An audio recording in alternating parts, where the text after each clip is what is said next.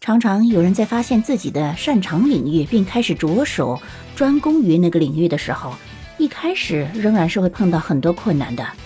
Initially, you are going to be stumbling。在这种时候，有的人开始不禁会怀疑：Is it because it's difficult, or is it because it's unfamiliar to you？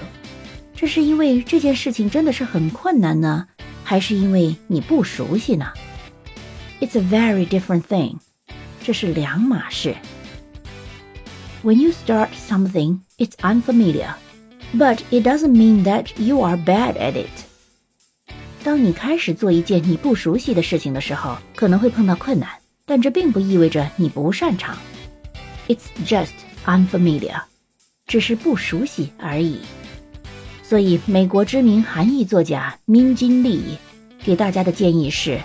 I really encourage you to find your field. And if people try to make you feel ashamed, I want you to know that it's their shame, not yours.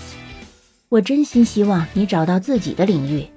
如果有人试图让你感到惭愧，我希望你知道，惭愧的是他们，不是你。你同意吗？